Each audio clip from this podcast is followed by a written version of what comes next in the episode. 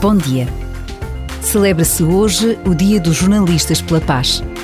E ainda todos temos na memória a entrega do último Prémio Nobel da Paz a um jornalista e a uma jornalista que lutam nos seus países pela liberdade de expressão e liberdade de imprensa. Na verdade, o sentido da responsabilidade, a ética, a independência e o profissionalismo dos jornalistas que relatam a verdade, sem ceder a pressões internas e externas, são fatores decisivos na construção de uma sociedade mais justa e também assim mais capaz de construir a paz. Por vezes, basta a pausa de um minuto para nos apercebermos do papel a que todos somos chamados na construção da paz.